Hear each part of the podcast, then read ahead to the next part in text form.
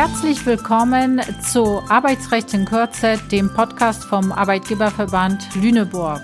Heute mit Christian Schlör, Rechtsanwalt für Arbeitsrecht, zum Thema Kündigung. Ist schon wieder zum Thema Kündigung an der Stelle vielleicht, weil beim letzten Mal hatte ich mich ja damit beschäftigt, wie man sich taktisch verhält, wenn das Kündigungsschutzverfahren verloren wird. Und diesmal ähm, obwohl das ein interessanter Ansatz war, äh, wollen wir doch mal das Ganze anders angehen. Wie wäre es denn, wenn man das Kündigungsschutzverfahren nicht verliert? Das würde vielleicht noch mehr Sinn machen. Und dazu muss man eine wirksame Kündigung aussprechen.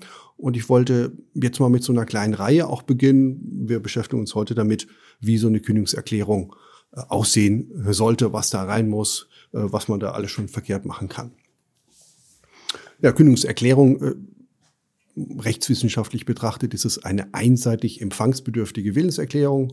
Da steckt schon mal ein bisschen was drin. Einseitig ist, das heißt, Sie müssen den Mitarbeiter nicht fragen, ob er damit einverstanden ist. Es ist kein Aufhebungsvertrag etc.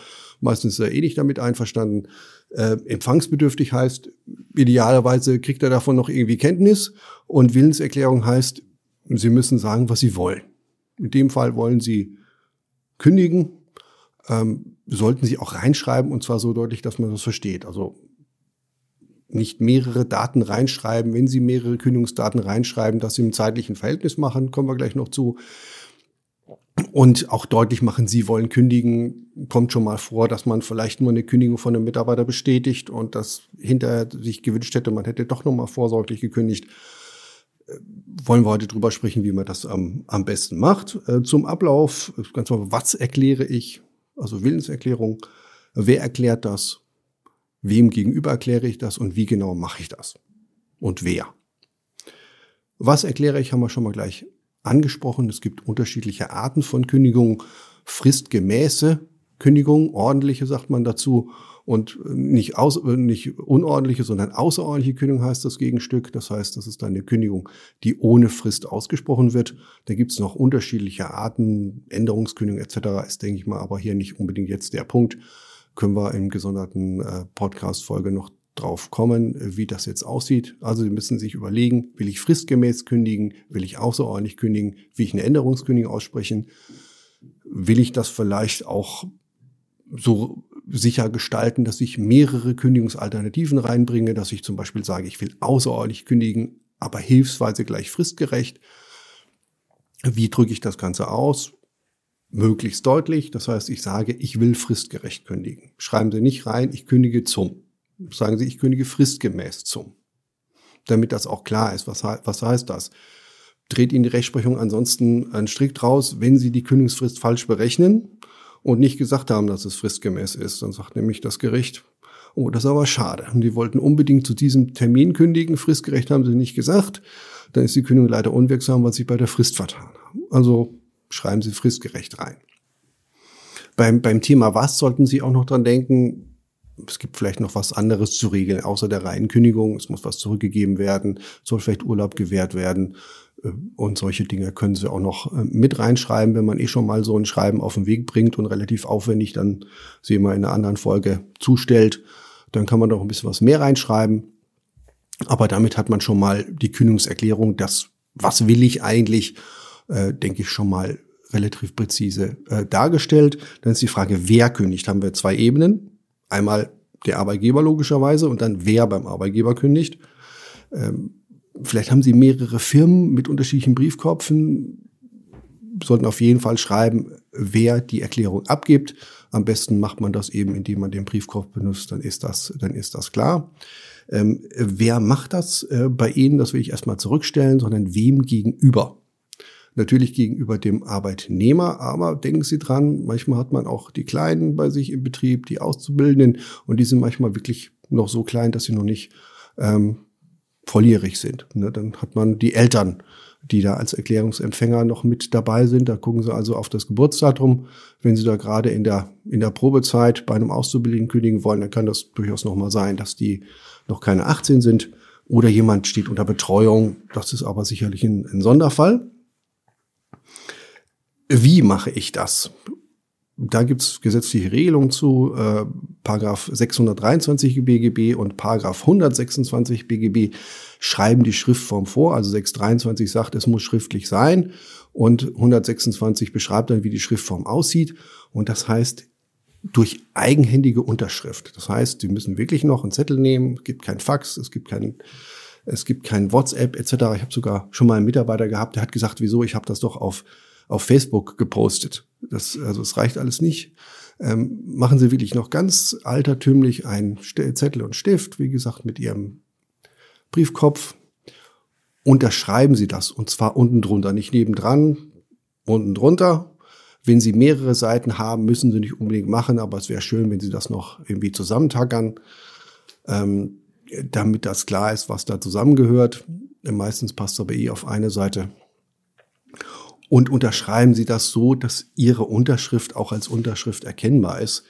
Äh, damit beschäftigt sich die Rechtsprechung auch ab und zu, je nachdem, wie viel Sie unterschreiben und wie, wie wild da Ihre Unterschrift aussieht. Ähm, ich zitiere, zitiere das einfach mal. Ähm, Vielmehr genügt, sagt das BAG, ein die Identität des Unterschreibenden ausreichend kennzeichneten Schriftzuges der individuelle und entsprechend charakteristische Merkmale aufweist. Der Schriftzug muss sich als Wiedergabe eines Namens darstellen und die Absicht einer vollen Unterschriftsleistung erkennen lassen, selbst wenn er nur flüchtig niedergelegt und von einem starken Abschleifungsprozess gekennzeichnet ist. Haben die sehr schön äh, haben die sehr schon äh, dargestellt, finde ich. Also Sie können auch so eine Doktorunterschrift nehmen, aber es sollte schon klar sein, dass es eine Unterschrift ist wenn Ihre Unterschrift nur so aus ein paar Strichen und ein paar Kringeln besteht, dann vielleicht ein bisschen mehr Mühe geben. Das kostet den Anwalt der Gegenseite nichts, darauf rumzuhacken. Wichtig an der Stelle ist auch, wer unterschreibt. Nicht jeder darf eine Kündigung unterschreiben. Wie gesagt, es ist eine einseitige Willenserklärung und der Empfänger muss schon wissen, wer das unterschrieben hat und ob der das überhaupt darf. Deswegen gibt es da auch mehrere Ebenen. Einmal gibt es natürlich die Inhaber oder auch im Handelsregister eingetragene Geschäftsführer, Prokuristen, Vorstände etc. Da ist es für jeden zu erkennen, auch aus dem Handelsregister zum Beispiel, wer darf unterschreiben. An der Stelle bitte darauf achten, haben Sie mehrere Geschäftsführer, dürfen die alleine unterschreiben, müssen die zusammen unterschreiben, Vorstände etc. das gleiche. Halten sich bitte an diese Regelung. Ansonsten kostet es den Anwalt der Gegenseite ein paar Sätze, um das Ganze äh, zurückzuweisen. Das ist ähm, auch bei anderen Unterschriften, äh, Unterschriftsleistenden so, die in Vertretung unterschreiben. Eine IV bitte unterschreiben. Im Auftrag bitte nicht unterschreiben. Im Auftrag heißt, der Chef hat gesagt. Und wenn der Chef hat gesagt, darunter steht, dann hat nicht derjenige die Erklärung unterschrieben, der sie abgibt, sondern der hat das ihnen nur zugerufen über den Flur sozusagen. Deswegen bitte nicht im Auftrag unterschreiben. Im Auftrag ist keine Schriftform. Wenn Sie in Vollmacht unterschreiben, dann IV oder PPA, wenn Sie Prokurist sind. Wenn Sie kein, nicht im Handelsregister eingetragen sind und in IV unterschreiben, dann müssen Sie unbedingt darauf achten, dass Sie sich zumindest vorab klar werden, will ich das machen? Mache ich das regelmäßig? Wie positioniere ich mich da rechtlich? Sie können einmal eine Originalvollmacht beifügen. So sieht das Gesetz das üblicherweise vor. Paragraph 174 BGB ist ein bisschen sperrig in der Praxis, weil dann kann der Chef das gleich selber unterschreiben. Ähm, Sie können aber auch gerade bei ähm, was weiß ich, Niederlassungsleitern etc. Äh, kann man das vielleicht auch in Vertrag mit reinschreiben oder sonst wie bekannt machen durch den Arbeitgeber, dass derjenige kündigen darf.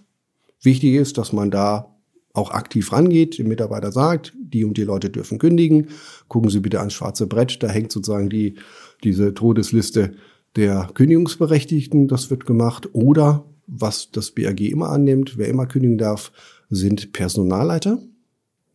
Auch da ist es aber wichtig, teilen Sie dem Mitarbeiter mit, wer denn der Personalleiter ist. Wenn Sie einen Wechsel haben bei den Personalleitern, teilen Sie das den Mitarbeitern mit damit die auch wissen, wer ist das denn jetzt genau, wer da unterschreiben darf.